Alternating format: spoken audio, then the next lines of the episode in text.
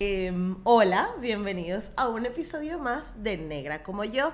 Espero estén muy bien, espero sus semanas este, y esta cuarentena loca este, esté muy bien. Y yo hoy quiero traerles un episodio muy lindo y muy especial. Mi invitada se llama Ana Cristina Frías. Ella es una escritora afro-venezolana, quien además tiene un podcast que se llama Esto no tiene título y debo decirles que es un podcast que me encanta. Es precioso porque es como una crónica contada mezclada con entrevista, pero tiene un cuidado en el sonido, en la narrativa, porque aparte, o sea, Ana Cristina escribe que te cagas, o sea, una cosa increíble, bellísimos sus textos, y esto los lleva a su podcast. Entonces, este es un podcast, eso sí es un podcast que está bien hablado, no como esta mamarracha que hago yo, que yo le digo groserías y vulgaridades, no puede ser. no, mentira, pero este, de verdad que el podcast de Ana Cristina me encanta, está súper bonito, muy bien cuidado. Eh, y además de esto, Ana Cristina es eh, una chica que comparte un contenido precioso en su Instagram. Este, tiene unos escritos de verdad increíbles. Ella estudió letras en la Universidad Central, así que qué mejor que, que, eso, ¿no? Que haber estudiado letras y conocer bien eh, cómo escribir correctamente. y además la entrevista con Ana Cristina fue este, una especie de conversación como que con una con una chica que siempre estuvo clara y tuvo los pies en la tierra en cuanto a su negritud, lo cual está muy bien, porque además creció en una familia donde se fomentaba mucho eso y donde se cuidaba mucho, em, pero que también al mismo tiempo este, nos cuenta cómo ella pues tuvo que desbloquear otras cosas en cuanto a su personalidad, no solo con respecto a su negritud. Entonces estuvo muy interesante esta conversación, espero la disfruten. Desde aquí, Ana, muchísimas gracias, un abrazo hasta Argentina por haber estado conmigo en este episodio, espero lo disfruten y nos vemos al final. Esto es Negra como yo, un espacio único que nació para motivarnos a valorar el cuerpo que somos, crecer nuestra autoestima y hablar de negritud latinoamericana de nacer negra como yo. Hoy me acompaña Ana Cristina Frías. Bienvenida, Ana Cristina. Uh. Gracias. Yo siempre hago, hago bailecitos, pero pues si no quieres bailar no pasa nada. Listo. Exacto. ¿Cómo estás? Muy bien, muy bien, todo súper, súper bien. En modo formato flores porque ya llegó la primavera. Ya llegó la primavera. Sí, ya llegó la primavera a Buenos Aires, qué rico. Aquí se está yendo el verano. No, todavía hace calor, pero bueno, ahí vamos, ahí vamos. Este, Ana, eh, a mí me gustó mucho eh, tu perfil porque eres una chica como que mm, eres muy introspectiva, ¿no? Por lo que pude ver en tu perfil. No sé si eres así en la vida real y esto es lo que vamos a conocer, pero por lo que pude ver de tu contenido, este, eres una mujer que habla con palabras muy, em, muy grandes, muy altisonantes, ¿no? Que no son como desde el común. Y quizá esto es por tu carrera, ¿no? Porque estudiaste letras, etcétera, pero este, me encantó porque siempre intento buscar personas como tú que nos muestren otra cara de lo que siempre nos han dicho que son los negros, ¿no? Que es la gente bonchona, gozona, que tiene que estar todo el tiempo dándole hasta abajo y sin miedo, y no necesariamente es así. Entonces, por eso estás aquí y por eso este, quiero que nos cuentes tu historia. Primero, em, empezamos por saber de dónde eres y dónde creciste. Yo soy de Caracas, nací, nací en la clínica Santa Sofía. Así cada vez que digo que soy de Caracas, escucho la voz de mi papá que dice, el Estado Miranda, eso es ya llegando a Baruta, ¿sabes? Que en Venezuela siempre estaba como eso. Sí, sí, sí. Em, vivo ahorita en Buenos Aires, tengo tres años viviendo en Buenos Aires. Tuve una pausa, un break en, en Europa, estuve tres meses en Londres, cuatro meses en Alemania y regresé. Em, estudié literatura, estudié letras en la Universidad Central de Venezuela pero llevo, yo siempre digo que llevo como un romance con el periodismo desde hace cuatro años aproximadamente. ¿Y por qué? Eh, porque yo, cuando, me, cuando ya estaba a punto de terminar la carrera de, de letras, hice un taller de crónicas con Héctor Torres. Ya yo leía crónicas y me interesaba la crónica como, como género, pero nunca lo había trabajado, nunca lo había escrito. Eh, yo no sé si soy la única, probablemente no lo sea, pero cuando ya yo estaba a punto de graduarme, pasé como por un periodo de, de miedo para escribir. Antes yo sentía que escribir era como algo que fluía naturalmente y que contrario a lo que esperaba, a medida que sabía más, me daba más miedo escribir. Mm. o más respeto, ¿no? Sí, exacto. Pues es que voy a estar diciendo yo cuando está, no sé, García Márquez, Cortázar, Rulfo, por ahí, o sea, qué ensayo voy a estar escribiendo yo.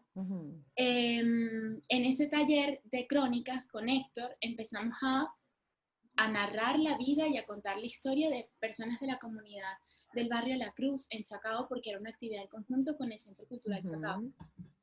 Y ahí hubo algo que me enganchó, porque cuando tú entrevistas a alguien, en ese momento no lo sabía, pero eso se asomó después, asomas partes también tuyas. Total como que en la entrevista ocurre esta cuestión de que mientras tú le das la voz a otros, mm. descubres tu propia voz, ¿no? Entonces, em, luego empecé a trabajar al, al, en el 2016, cuando me gradué, como coordinadora de prensa para bandas y proyectos culturales, entonces ya estaba como muchísimo más metida en el, en el oficio del periodismo. Okay. Y en estos últimos años he tratado como de pulir eso y he hecho talleres, formo parte de la red latinoamericana de periodistas que coordina distintas latitudes desde México, entonces he tratado como de, formarme y pegarme un poquito más dentro de esas eh, formalidades, claro. esa metodología del periodismo. Exacto. Qué cool, porque además, este, Pasa que yo que soy periodista te puedo decir que tengo muchos compañeros que, que, se graduaron conmigo. Claro, yo hice audiovisual, ¿no? No hice prensa como tal, pero eh, igual te consigues con mucha gente que no tiene ni idea de reacción. Y yo, yo, por ejemplo, soy una de ellas. O sea, yo sé escribir, yo conozco las leyes, las reglas gramaticales, ortográficas, etcétera, pero me cuesta demasiado decir, ok, cómo lo expreso. O sea, yo, mi forma de expresión es totalmente distinta. Entonces es muy chévere porque tú en ese caso tienes como el núcleo bien, bien aprendido de la escritura y de la literatura y ya ahora la puedes desempeñar en el periodismo que está, o sea, perfecto. Que además yo creo que la comunicación se nos da natural a todos los seres humanos, solo tenemos que aprender cómo eh, mostrarla, cómo expresarla. Así sí, que Qué cool. ¿Y cómo eras tú de niña? ¿Dónde, no sé, qué te gustaba hacer? ¿Qué, qué te gustaba jugar? Yo de niña era muy, era muy distraída, todavía lo soy. Yo, yo creo que hace un rato lo comentábamos, yo le pregunto a mi, a mi mamá y a mi papá, porque siempre viste que están estos cuentos de cuando no era chiquita, y en mi, en mi, caso siempre hay historias de cosas que olvidé, de cosas que, se te perdieron. Muy despistada. Este, yo, yo siempre, o sea, siempre estaba como en mi planeta, era como, no sé, mi, mamá tiene un cuento, mi mamá o mi papá, de Ana Cristina, no sé, eh, quítate eso de, de, la cabeza. Y yo, ¿qué cabeza? ¿Dónde? la jeva, ni idea. O busca tal cosa, una vez me enfermé y mi mamá, había en mi casa en la Candelaria había un gabinete donde estaba el calentador. Y en ese gabinete mi mamá y mi papá tenían como una cajita donde iban medicina. Entonces tenía que buscar una medicina y mamá me dice, búscalo en el gabinete del calentador. Y yo iba y le decía, mamá, no está. Y mi mamá, Cristo atado. Ana, si voy y, y, lo encuentro, porque está allí, lo acabo de ver. Yo entré a la cocina y decía, vamos, Ana, concéntrate. El calentador. Y, y volví al cuarto y le decía, mamá, no está. Mi mamá se para, va a la cocina, abre el calentador y lo encuentra. Yo estuve todo ese rato buscándolo en el microondas Ay, mi amor. ¿Sabes? Yo vivía siempre como en mi planeta. Ok. Eh, y, y, me gustaba mucho leer, mi papá y el, o sea, el niño Jesús, mi papá, como que en todo ese imaginario muy nuestro, me regalaban siempre libros, este, siempre tuve diarios y cuadernos, entonces yo siempre estaba como escribiendo lo que me pasaba, lo mucho que me aburría, o las tareas que me mandaban, o no sé, cosas de, de, mi familia, de mi entorno. No, no, creo que haya sido, no fui una niña tan activa de salir y jugar. Y creo que más bien el movimiento y el trabajo con el cuerpo vino por una parte más de la música y de la danza, porque todos mis parte de papás son cultores. son artistas. Entonces, los fines de semana o los cumpleaños, que siendo veintipico de primos, pasamos todo el año en fiesta, eh, iban más de reunirnos en casa de mi abuela, de bailar, de cantar, como que por ahí venía, ¿no? ¿Y, Em, de dónde es tu familia? mi familia por parte de papá es de Barlovento. ¿De Mis qué tías parte? En Curiepe y mis, mis Imagínate. tías, o sea, mi papá se crió en Curiepe y mis Ok. tías y tíos más en Tacarigua. Pero el- Ok. el, el- el pueblo de mi papá, el que él atesora y todo el imaginario extraordinario de mi papá viene de Curiepe. Qué cool. Sí. Entonces eso como que siempre estuvo ahí. Ok, ok. O sea que tu papá es el negro de tu casa. Claro, claro. Mi mamá es, eh, digamos, sí, blanca, ponele, con, como con pequitas, como más trigueñita. Mi mamá le encanta como broncearse y tal, y en este frío estamos casi que todas. Uno se En- pone pálido, sí. sí. Pero sí, por parte del papá es mi familia negra, digamos. O sea, mis tíos, mis, mis primos, todo, los frías, toda, toda la parte de...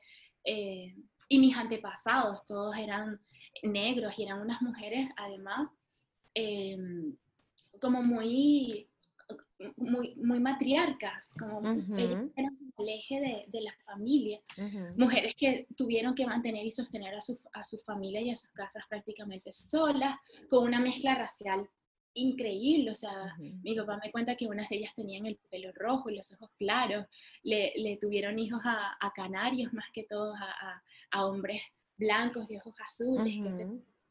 mi a- pero claro, eso es, digamos, generaciones muchísimo más, más, eh, más viejas, ¿no? Ok. eh, más, más pasadas. En, en mi caso más inmediato, mis abuelos por parte de papá, mi abuela Mercedes era de Caracas, de La Pastora, que de hecho también parte de mi vida y de mi infancia ocurrió allí, y mi abuelo Colombo de Barlovento. Y Qué bonito y ese nombre.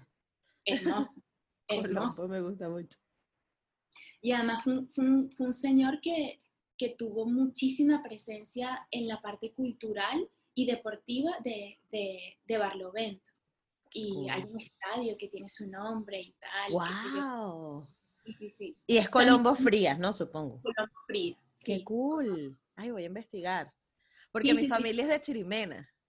Ah, mira, estamos, me, me das tu apellido, se lo pregunto a mi papá y te va a sacar que si el árbol genealógico, pero seguro. Seguro. Mi apellido es Rosas, pero porque mi abuelo era de Margarita. Y mi abuelo tiene una historia que él se vino con su papá y sus hermanos, y que incluso que hasta uno de mis tío abuelos murió en el mar porque se vinieron de Margarita en un barquito y pararon en. Chirimena y de ahí no se fueron.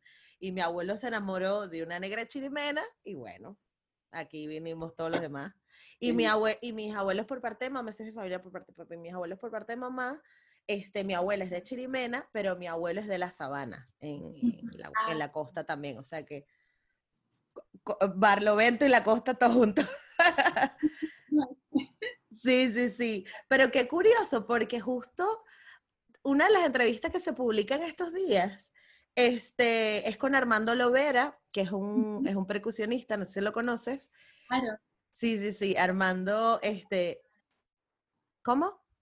de la pagana, ¿no? Claro, de la Pagana Trinidad, exactamente. Y este, él ahorita está en México, pero hablamos y su familia también es de Curiepe y él creció en la Candelaria. ¿Qué? ¡Wow! Armando es casi que primo y tal. Exacto, exacto. Bueno, Armando está casado, ya no hay oportunidad de emprimarse. No, Sí. pero sí, exacto, pero sí, Armando, este, su abuelo también era de, era de Curiepe, me escuchó el cuento y, y me encanta, me encanta tener estos encuentros así con, porque al final somos la misma vaina y, Sí, y eso está súper cool. Y uno cree que a veces está como súper alejado de, de la gente y que uno cree que vive en su burbuja, pero realmente nos estamos todos conectados. Y eso, sí, sí, totalmente. y eso me encanta. Ana, ¿y tú creciste siendo consciente de tu negritud? O sea, ¿te, Sí. te educaron full en eso?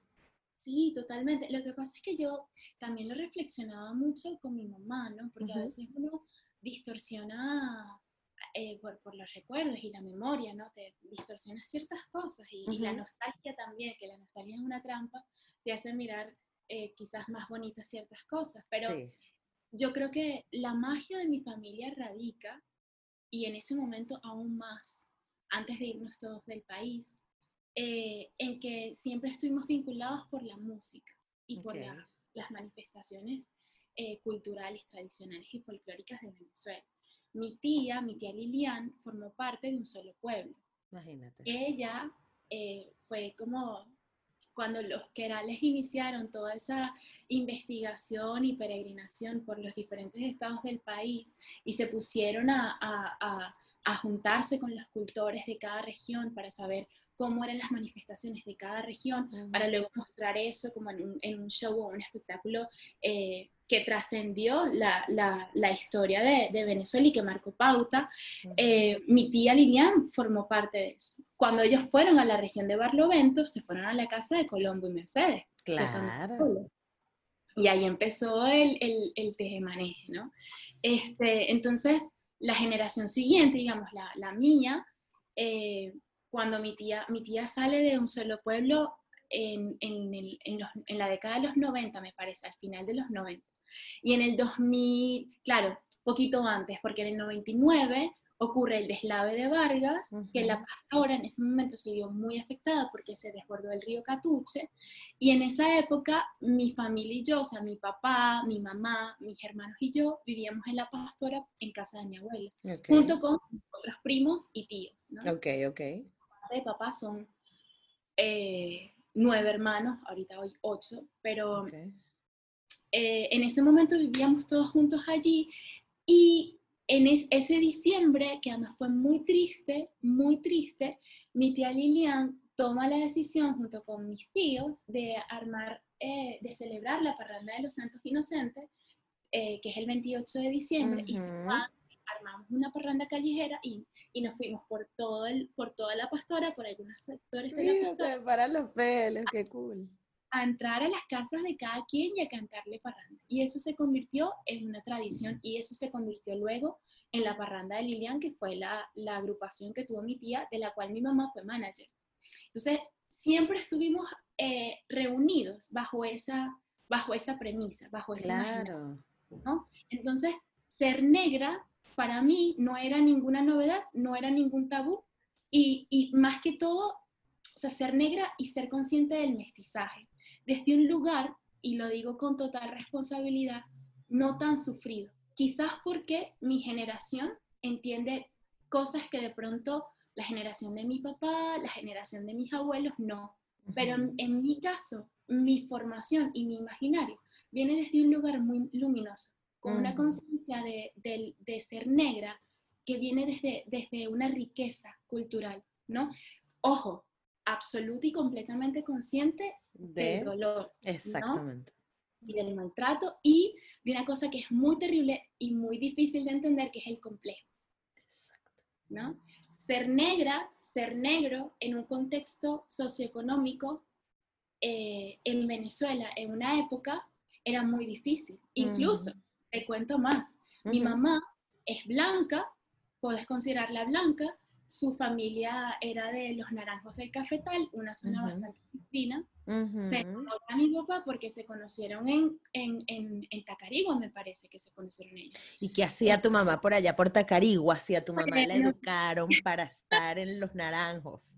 Porque tenía familia y fueron a visitar a alguien, y allí empezaron los amores, y mi abuela no, no estuvo de acuerdo no estuvo de acuerdo con esos amores. Imagínate. No estuvo de acuerdo. Y eso genera que mi mamá se va de la casa, wow. pasa veinte y pico de años sin hablarse con mi abuela, ¿entiendes? O sea, consciente estoy. Claro, total. Eh, pero mis papás fueron muy sabios y lo, y lo siguen siendo, muy sabios en la forma en la que nos educaron a nosotros, uh -huh. porque yo crecí sin ningún tipo de resentimiento y eso lo agradezco profundamente. Totalmente. Conecto con mis raíces desde un lugar absoluto y completamente luminoso. Consciente además de dónde viene mi papá, de las cosas que no pudo lograr mi papá, de las cosas que no pudo lograr mi mamá. Y siento que como generación eh, está como la responsabilidad de llegarle siempre un poquito más alto que el lugar que llegaron mis, mis tíos, por ejemplo, la generación anterior, ¿no? Que ver con la educación, con graduarse, quizás con, eh, no, no como un requisito, digamos, que pruebe algo, pero a la vez, en el fondo sí, sí es como, como, como niveles que tú vas como... Como desbloqueando, claro, sí, sí, sí, total.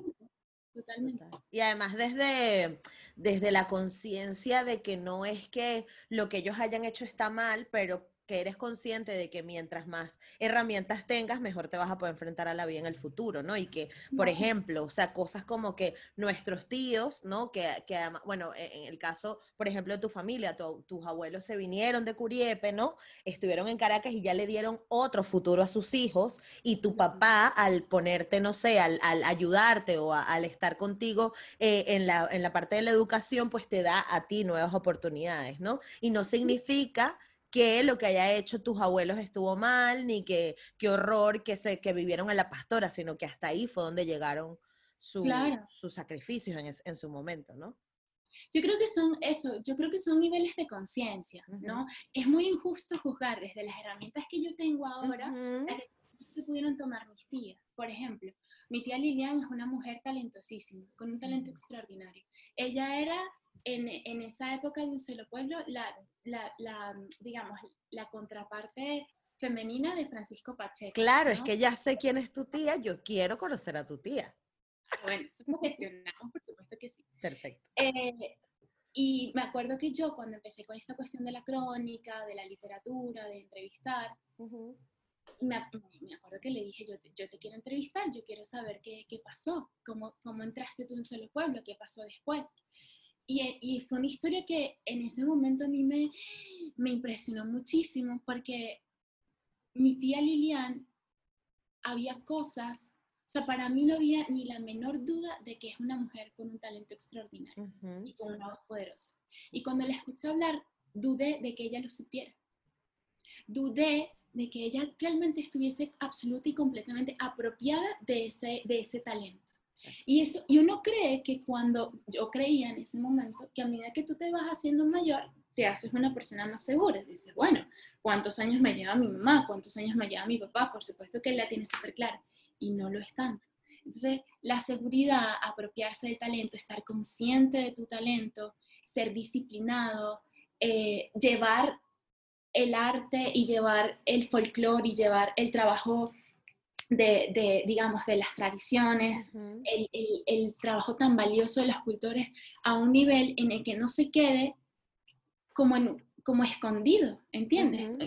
Incluso siendo de la escuela de letra, esa noción romántica de que no, bueno, mi obra es tan extraordinaria que yo no quiero que se conozca o que yo no quiero vivir de esto, qué sé yo.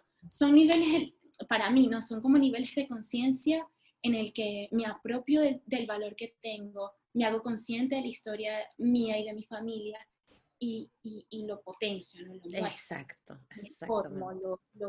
lo, es como un proyector, ¿sabes? Como que mm. tú lo, tomas para ti y de repente enciendes esa luz y sale, sale de ti, ¿no? Claro, pero, pues, pero puede pasar, este, y como, como, ojo, me atrevo a decir, como le está pasando a tu tía, que tú la estás entrevistando y tú dices, coño, mi tía no es consciente de todo lo que ha logrado, pero yo creo que es que también creció en una generación donde, donde no nos enseñan a, a empoderarnos, ¿no? Donde, donde nos enseñan a, y sobre todo, y sobre todo, cuando eres una persona negra quieto ahí, usted no se tiene que estar, porque además, mientras menos escandaloso seas, más en serio te van a tomar, porque como siempre se ha dicho, este, y, el mensaje siempre ha sido, no, todos los negros son desordenados, bochincheros, este, echados a perder y tal, tú no quieres mostrar eso, ¿no? Y de repente tu tía quería lograr este, estar en un estatus cultural donde la gente con la que se relacionaba este, no era así, entonces su crianza tuvo que ser o, las cosas o los mensajes que recibiera, no, compórtate, no te estés mostrando, tienes que ser más humilde, el negro no tiene que ser tan echón, no sé, ah, estoy aquí como... Claro, o por el contrario, llevarlo al otro extremo. O llevarlo al otro extremo, también pasa. Estamos en esta, en esta cuestión eh, de extrem, del, del, show, ¿no? Del espectáculo, de la tarima, de vivir, en, vivir constantemente en la tarima. no sé. Insisto, o sea, es como, es una historia que no, que no es mía, pero Exacto. que sí, sí, me, sí me he puesto como a, a, preguntarme. Claro, mi tía Carelia, por ejemplo, ella fue, que ya falleció, pero hizo un, un, trabajo extraordinario y siempre estuvo vinculada a la academia y a la investigación. Este, yo descubrí y siempre estuve consciente de que hay diferentes formas de, de ser tú, ¿no? De ser, sí, bueno, de ser negro, no sé. En el caso de mi papá también. Quizás me, te, te, soy muy honesta, me cuesta identificar eh, un, una, como una conciencia de racismo o de, o de, o de discriminación. Discriminación. Creo que Venezuela, la sociedad venezolana es extremadamente clasista y dentro de ese clasismo tú vas tú puedes juzgar y puedes abrir así y, y, darte cuenta que se vincula con el racismo, por ejemplo. Totalmente. Pero en el caso de, de, mío y en mi crianza y en mi formación, no, yo no creo que, o sea, yo no crecí en un contexto en el que mi papá o mi mamá me dijera, es que no puedes hacer eso porque eres negro. No, pero es que no te lo dicen, es que no te lo dicen. Claro. Ese es el tema, es que no te lo dicen. A lo mejor tus papás ya estaban en otro nivel, pero, pero yo siempre, y siempre tengo colación a mi mamá porque es como que la historia que más me conozco, pero mi mamá tuvo un episodio muy chimbo donde eh, ella no pasó primer grado la primera vez, porque qué uh -huh. sé yo, me voy en la luna, X, no lo pasó ya. Este, y la coordinadora le dijo, eh, señora, aproveche ya de una vez, ponga a su hija que aprenda a limpiar y a planchar. Wow, claro. ¿Sabes? Sí. Y eh, entonces, al mismo tiempo, ¿qué pasó? Que mi abuela, por, por la discriminación que había vivido, enseñó a mi mamá a decir, tú no te vas a quedar ahí, tú te vas a mover, tú vas a echar para adelante. ¿Entiendes? Pero puede pasar también el caso contrario. Nos podemos encontrar casos de no siéntate, no, no te muevas, no hagas, no hables, no digas porque usted tiene que mostrarse calladito. Y esas son cosas que nos quedan en el ADN, yo no sé, la memoria genética, qué sé yo, que vienen de la época de la, la, la esclavitud viene de esos años. Lo que pasa es que ahora no somos conscientes porque ha pasado tanto tiempo, pero es lo que tú dices, cuando te pones a orungar y a buscar para el fondo, viene de ahí. Entonces, a lo mejor eso, a lo mejor en tu familia no, no se vivió así y, a, y, en la mía tampoco, pero es probable que hayan casos donde, donde sí, y viene es de eso. Yo creo que sí, sí se vivió, qué más contundente que el hecho de que mi mamá y mi abuela se dejaran. Ah, bueno, sí, sí, sí. Entonces quizás eso también a, a nosotros desde chiquito, mis hermanos y a mí, nos ubicó. No gente que está clara. ¿no? Exacto pienso yo. Mm, eh, era como, bueno, esto pasó. Claro. Esto pasó, ¿no? Esto pasó y, y, y lo sabemos. Y, y se, como piensa, eh, no sé, una persona... No, y que lo vivieron con el ejemplo, no, no, no fue que alguien se los estaba metiendo ahí, sino que lo, lo palparon. la vida. Uh -huh. Porque yo cuando conocí a mi abuela ya era una, una chama bastante grande. Mm. ¿Sabes? Ya, ya yo era grande. Claro. Y una de las cosas que, que, que en ese reencuentro que hubo, este, eh, me acuerdo que ella habló con, con, mi hermana y conmigo y nos dijo, yo no tengo, yo, o sea, lo que no quiso hablar exactamente de lo que había pasado en ese o sea, momento, ajá, pero, okay. pero, como que yo no le tengo rencor aquí a nadie. Claro, en la claro. Y para nosotras era como, como que ya lo sabemos. Y de hecho fue como, lo que sea que tú necesites trabajar tiene que ver contigo, porque uh -huh. nosotros somos conscientes de quién eres tú, de dónde venimos, quién es la mamá de mi mamá, qué pasó, ¿entiendes? Uh -huh. Y, ahora, y, eso tienes toda la razón cuando dijiste que tus papás fueron muy sabios al manejar, al manejar esa situación, porque pudieron haber dicho, mira esa señora, no la quiero ni ver, ¿sabes? Y tú crecías como que con esa rechera. Sí, y además es como que quizás ahora que yo no estoy en una zona de confort, uh -huh. quizás ahora que entiendo lo difícil a veces que es estar en un lugar que sabes que no es tuyo, uh -huh. por muy cómodo que estés o por muy incómodo que estés, puedo llegar a conectar con el dolor de mi papá al sentirse rechazado. Total. ¿No? Mi papá no, no, no nos habló a nosotros constantemente de eso por ahí, poner uno que otro comentario, porque, a ver, no todos venimos, o sea, no, no emanamos agua bendita. Tampoco, claro, exacto. Ah, no, no, mira, todo me Los monjes tibetanos. Sí, tenemos nuestras pasiones, nuestras intensidades, nuestros dolores, nuestra, y es válido, ¿no? Eh, pero, pero sí lo, sí lo pienso y, y, y, nuevamente creo que mi papá y mi mamá en ese sentido, al menos a mí, y estoy segura que a mis hermanos también, nos criaron como muy conscientes de dónde venimos, qué pasó, llamar las cosas por su nombre y con un, al, al menos para mí caló como un sentido de responsabilidad muy grande, no desde el tener que demostrar algo, pero sí del propio valer, ¿no? Sé de dónde vengo, y a mí eso me parece poderoso. Eso es poderosísimo porque además te enfrentas a la vida como que tan clara, ¿sabes?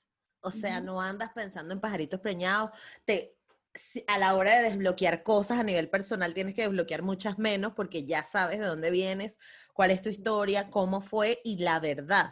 Porque además eso, o sea, no, no todos los, o sea, todo el mundo dice, no, imagínate, mientras más conozco a mi familia, más loca me parece la otra. Es que todo el mundo tiene sus issues, todo. Por activa, por pasiva, todas las familias tienen una historia. Y siempre hay muchos casos, o se encuentran muchos casos donde se intenta ocultar, ¿no? Échale tierrita, no hablemos de esto. No hablemos de esto, sí, Y esas personas que crecen eh, pisando eso que se ocultó, coño, se les cuesta mucho más encontrarse, encontrarse con su futuro o con, con quien ellos quieren ser. Claro, totalmente. Entonces, qué brutal, en tu caso. Sí, sí no, bueno, em, no sé, creo que la historia, por ejemplo, de mi abuela es diferente. Eh, a mí me costó mucho entender eh, el racismo de los negros hacia sí mismos, por ejemplo. El endorracismo, claro que sí. ¿No? Mi abuela era como, a veces se le, se le escapaban cosas y decía unas cosas que uno, y yo no lo entendía, chiquita, no, no lo entendía. Mm. Eh, por ejemplo, que no sé, que, que, en este momento sería una, una atrocidad, pero que el señor de las frutas en la hollada le dijera, Dios mi negra, la mujer se podía poner como una ¿Sí? él decía, yo no soy, yo no soy negra tuya. Yo no soy ninguna negra tuya, claro. No, yo no, qué sé yo. O que, no sé, mi hermana, mi hermana es blanca, chiquita era blanca, así como que se le marcaban las venas, pelirroja. La llevaba mi abuela cargada y la gente que, ay, tan linda la nana, ¿sabes? Sí. A mí me pasó con mi mamá también, porque yo soy más clara que ella. Y cuando yo era chiquita tenía como el pelo amarillito, pues yo soy bachaca. Entonces, este, la llevan al pediatra, ay, tan bella, y la mamá, y mami, que la mamá soy yo. Pero bueno, eso es otra cosa de la sociedad venezolana y latinoamericana de meterse siempre en el cuerpo de la, de la gente. Mira, voy con otra pregunta, pero antes voy a ponerme esta vaina de la luz porque si no, luego Carmen me corta la cabeza. Adelante. A ver si así queda mejor. Es que, es un peo, chamo. Porque ya se me fue la luz de la ventana. Ok, aquí. Ok, vale. Ya estamos. Ok. Ajá. ¿Cómo fue? Em, ahora quiero saber cómo fue tu vida en la universidad. Em, ¿Te encontraste con... Bueno, lo que pasa es que también estudiaste en la central. Y en la central hay mucha diversidad. O sea, en la central, un salón de clases puede tener gente de todas partes de, Venezuela incluso, porque la gente se viene de todas partes. Pero bueno, ¿cómo fue tu época universitaria? ¿Qué te gustó más? ¿Qué no te gustó tanto? ¿Cómo, cómo era Ana eh, eh, internamente para desbloquear sus cosas?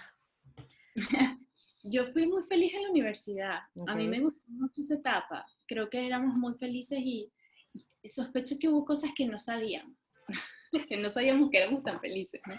Eh, creo que lo que más me gustaba, sí, creo que tiene que ver con eso, con la diversidad. En mi escuela, por ejemplo, en mi salón o dentro de mis clases, estudiaba un abogado que tenía 60 años. Ay, eso me encantaba de la central, sí. eh, insisto, yo era de las más chiquitas. Igual de mi grupo de amigos inmediatos en esa época, había, dos o tres amigos que, digamos, éramos como cercanos, ¿no? Habíamos nacido en el mismo año, qué sé yo. También conmigo pasa una cosa, que es que como yo estudié en tantos colegios, yo viví en la Candelaria, pero yo estudié eh, en el, preescolar en el San Antonio de la Varal. Luego me cambiaron a la, en la Salle, a la Salle Tienda Onda. Luego me, que, que, en ese momento era como de un contexto socioeconómico, digamos, común, no muy distinto a mí, pero luego me cambiaron a San José de Tarbes de la Florida, que sí era un, universo distinto, con niños que tenían un, un, poder adquisitivo muy diferente al nuestro, muy diferente al mío, con intereses muy distintos al mío.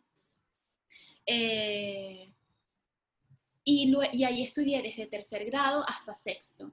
Luego me cambié séptimo, octavo, séptimo y octavo, dos años en el Elena de Buena en Los Chorros, que era además un colegio subsidiado por la BEC. Entonces, socioeconómicamente completamente diferente al colegio anterior a San José de Tales.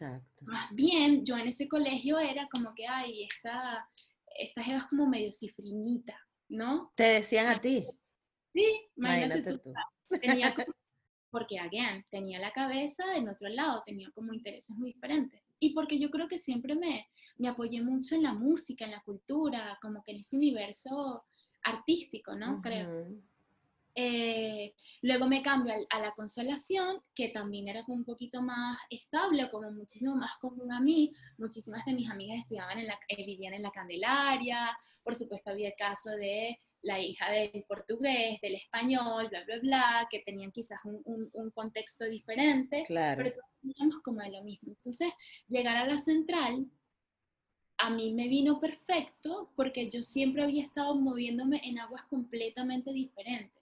Y ya yo había creado, siento yo, como muy desde la intuición, una, como una mirada muy del outsider, de nunca sentirme identificada con nada. Con nada.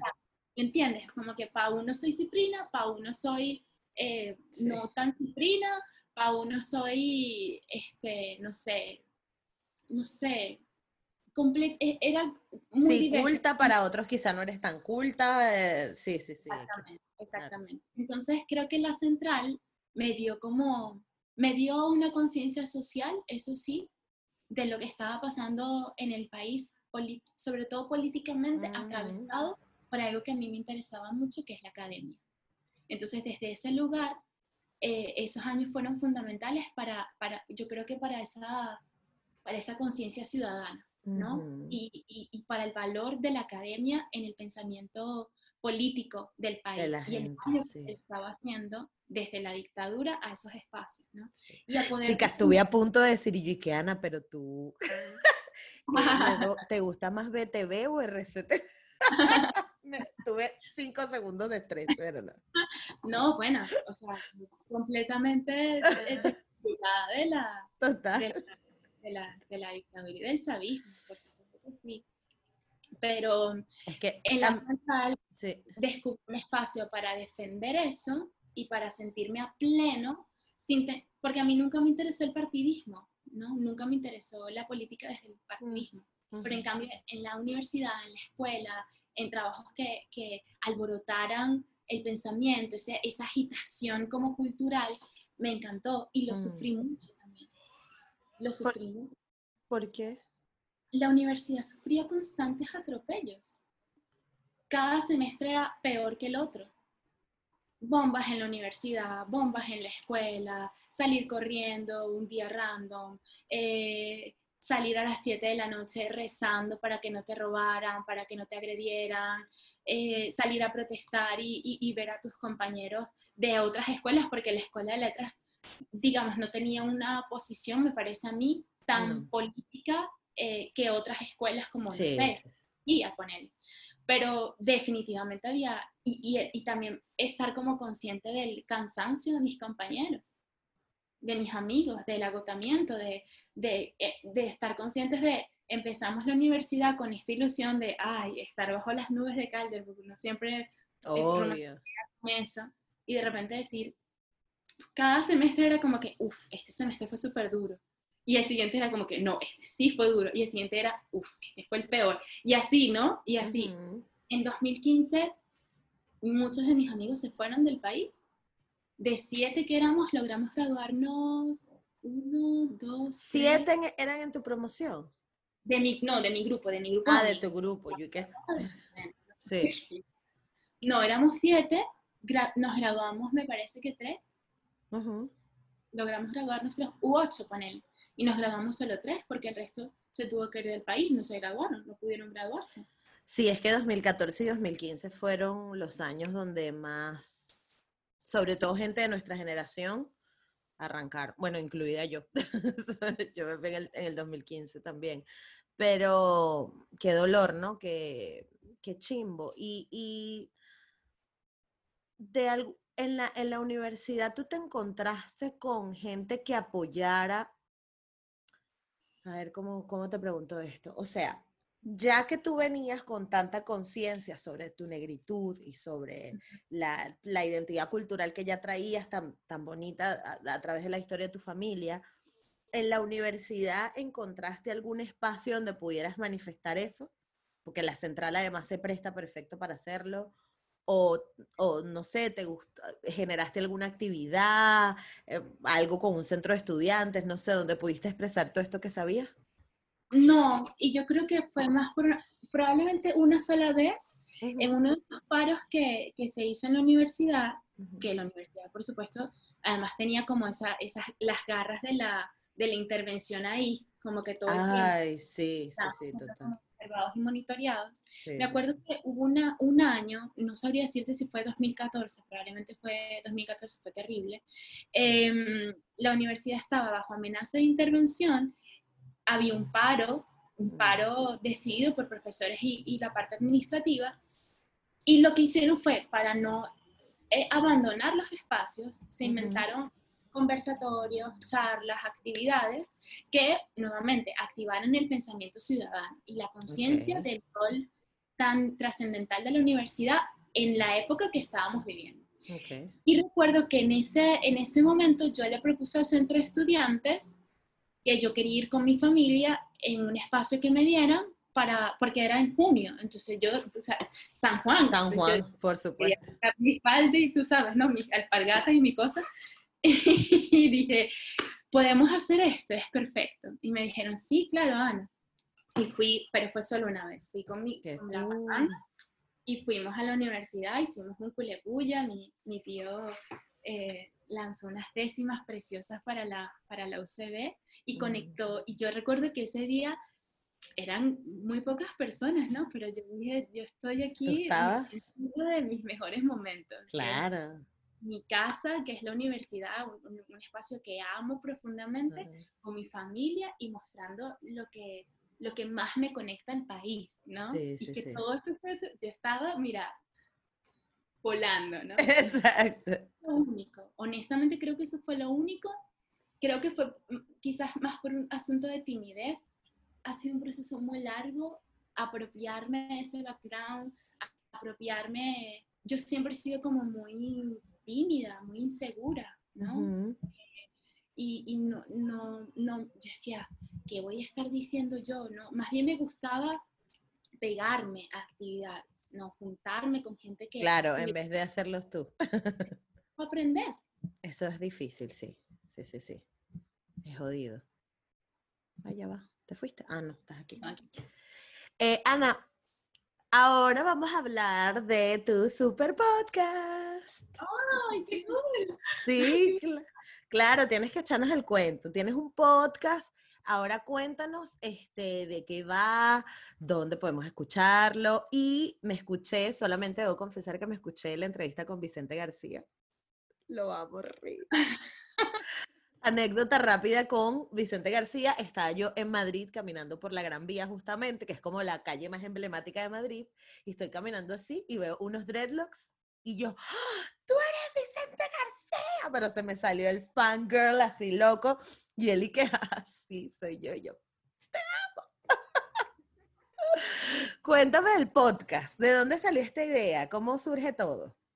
Bueno, yo, em, a ver, ¿cómo empiezo? 2017 me mudé, 2000, de 2017 a 2018 fue un periodo de adaptación.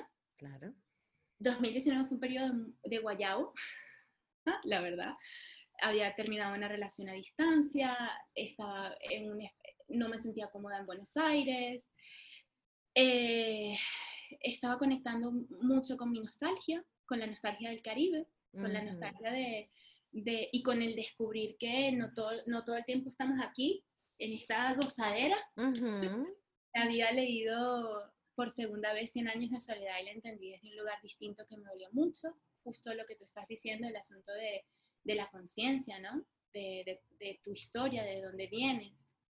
Esa frase que también dice García Márquez en ese libro de la nostalgia es una trampa. Entonces yo andaba, tú sabes, yo pasé todo ese año arrastrando la cobija. Chama, pero o sea. Mal. Foso, foso. Horrible. Eh, entonces, yo quería hacer algo que reuniera mi curiosidad por el proceso creativo de otras personas y que además le diera sentido a cuando tú, cuando tú estás como, ponele, enfermo de nostalgia, en ese guayabo existencial. Federico Vegas dice que la nostalgia no e, es esférica. Tú puedes estar en un lugar, en el lugar que extrañas y todavía extrañar ese lugar. Yo necesitaba desentrañar Caracas. Yo necesitaba, porque yo sentía que mi herida venía de allí. Okay. Por supuesto, en lo inmediato era, bueno, terminé con, con mi pareja de, de, un tiempo, con mi novio de ese momento y me siento muy triste porque el bicho no va a venir a Buenos Aires y eso implicó un proceso de dolor. Coño, vale, le hiciste la de yo llego primero y te mando el pasaje y no se lo mandaste, Ana. No, sí se lo mandé, sí se lo mandé. qué desgraciado, vale. No puede ser. Pero ajá. Este, entonces yo necesitaba como teorizar, ¿no? Intelectualizarme, qué, qué intensa, pero sí, intelectualizar. pero ese eres tú. Sí. Eh, había leído, estaba muy pegada con el podcast de Alejandro Marín, eh, de Bilingual Podcast, que es maravilloso, y me gustaba que Alejandro podía entrevistar a músicos, como podía entrevistar a Sofía Uribe, que es una jeva que es nadadora olímpica y es fantástica. Yo tenía como ese universo, ¿no? Yo había hecho prensa en Venezuela en mi último año, en Buenos Aires había trabajado en una productora donde había conocido escritores, actores, por estas cosas de la vida, había conocido otros músicos, también había conocido jevas que, una jeva que tenía, que tenía un podcast, que tenía un canal de YouTube, entonces me interesaba era conocer su proceso creativo. Entonces me empecé a hacer como mi research, ¿no? Empecé a escuchar el, este, este podcast con más, más, detenimiento, las entrevistas de David Letterman, las crónicas de Daniel Centeno y, y esa cuestión de poder hilar en una conversación el perfil de alguien y saber llevar una conversación, eso era lo que a mí me interesaba. Entonces dije, ok, creo que, y, sentía que el texto era insuficiente. O sea, ya yo había escrito, ya yo tenía una serie de artículos publicados, y yo tenía una serie de entrevistas hechas, pero necesitaba otra cosa, necesitaba otro formato, necesitaba como atreverme a hacer algo diferente, ¿no? Diferente para mí, ojo, no. Claro, para claro. no, no estoy inventando la botella. eh, entonces, bueno, de allí salió, esto no tiene título. Y de hecho lo, lo, titulé así porque yo soy muy mala para los títulos y porque me gustaba esa naturaleza como híbrida, ¿no? De, de diferentes disciplinas, de de que... claro, porque si no te encasillabas, si le ponías un nombre sentías que te ibas a encasillar. Exactamente, y era como un inicio, ¿no? Eh, antes de irme a Londres, yo me fui a Londres en octubre del año 2019, entre, ponele, agosto y octubre de ese año, grabé seis entrevistas.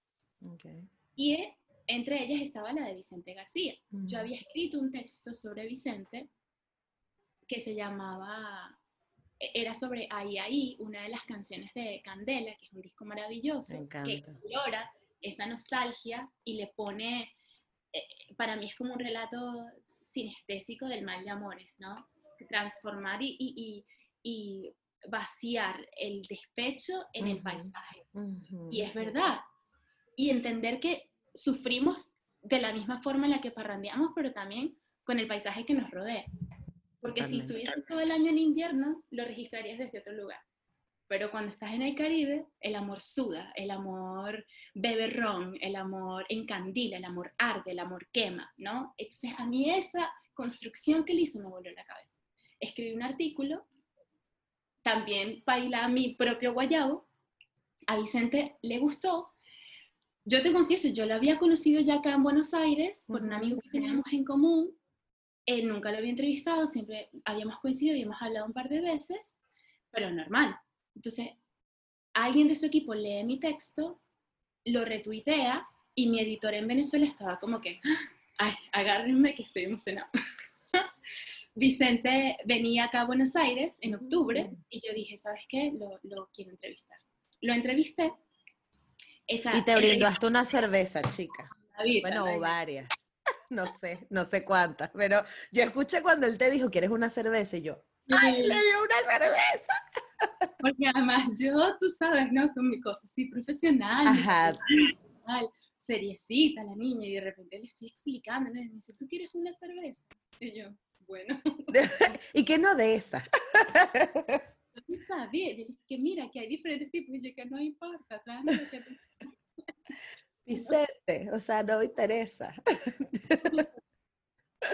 Ah, como que esta conversación, es, a mí me gusta porque él habla como de ese proceso también de descubrirse el dominicano y también lo que, lo que, lo que, lo que explota, lo que estalla en el momento en el que te vas, la conciencia tuya como, como antillano, como dominicano, ¿sabes?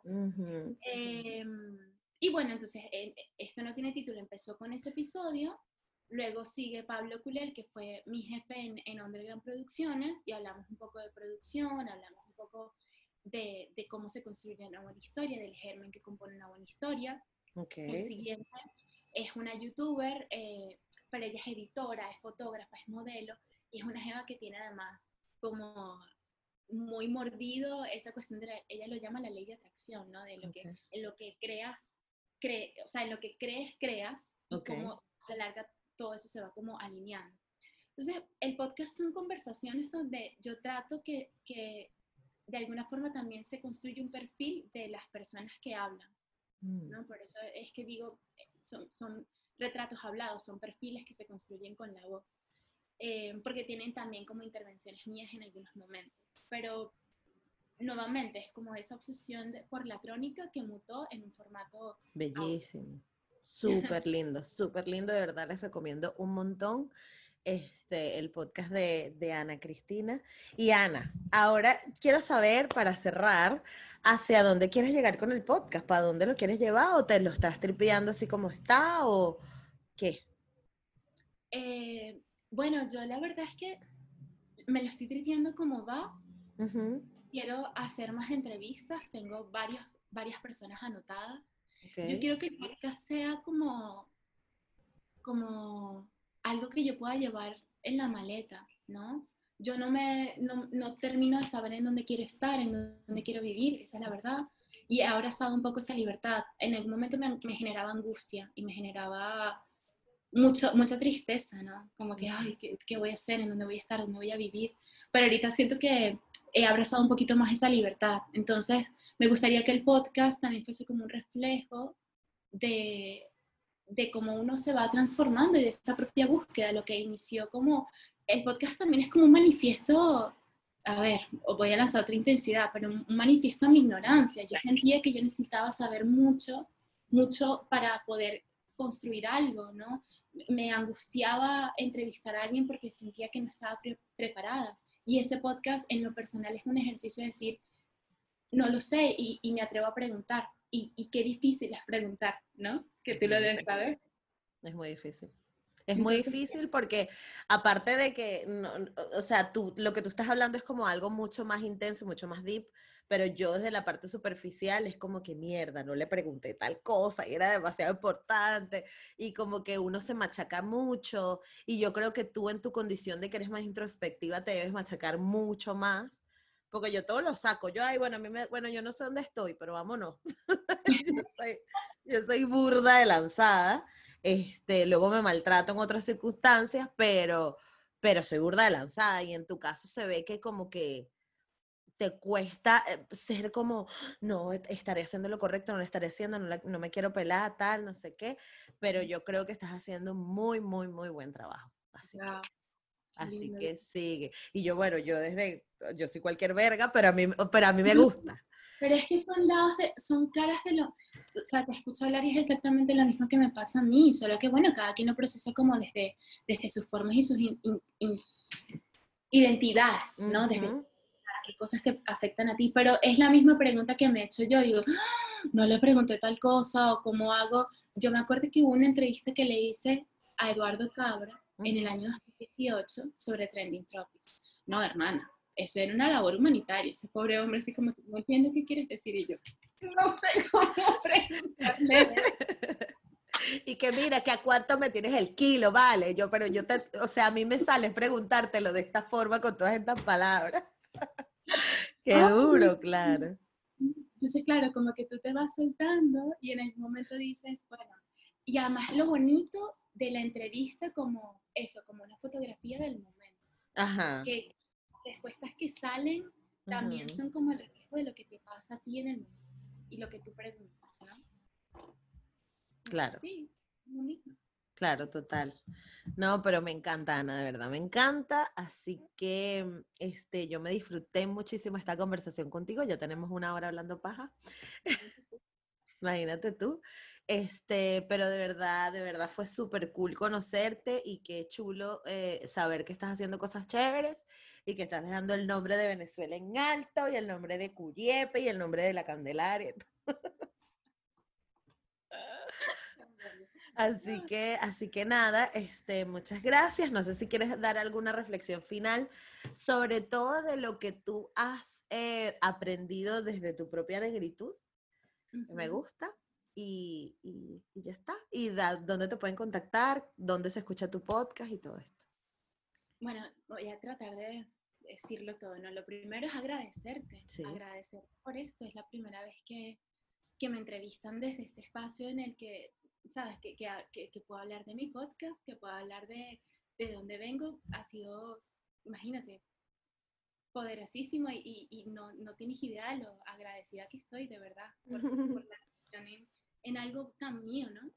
Em, eso, gracias. Lo, lo segundo, bueno, yo creo que cuando uno abraza su origen y cuando uno se hace consciente de, de, quién eres, de dónde vienes, eh, yo no voy a mentir, yo no creo que sea necesariamente algo que te ayude 100% a saber hacia dónde vas, pero sí te hace pisar con más seguridad, sí te hace estar consciente de cuáles son tus herramientas, porque hay cosas que te duelen, porque hay cosas que te afectan, porque hay cosas que te importan, porque hay cosas que no te importan. Entonces, en este largo proceso duro de conocernos, atravesado por la migración, atravesado por un mundo que se está volviendo cada vez más loco, atravesado con las miserias propias y las ajenas, atravesado con los momentos luminosos propios y ajenos, eh, estar conectado con tu identidad te suma, te ubica.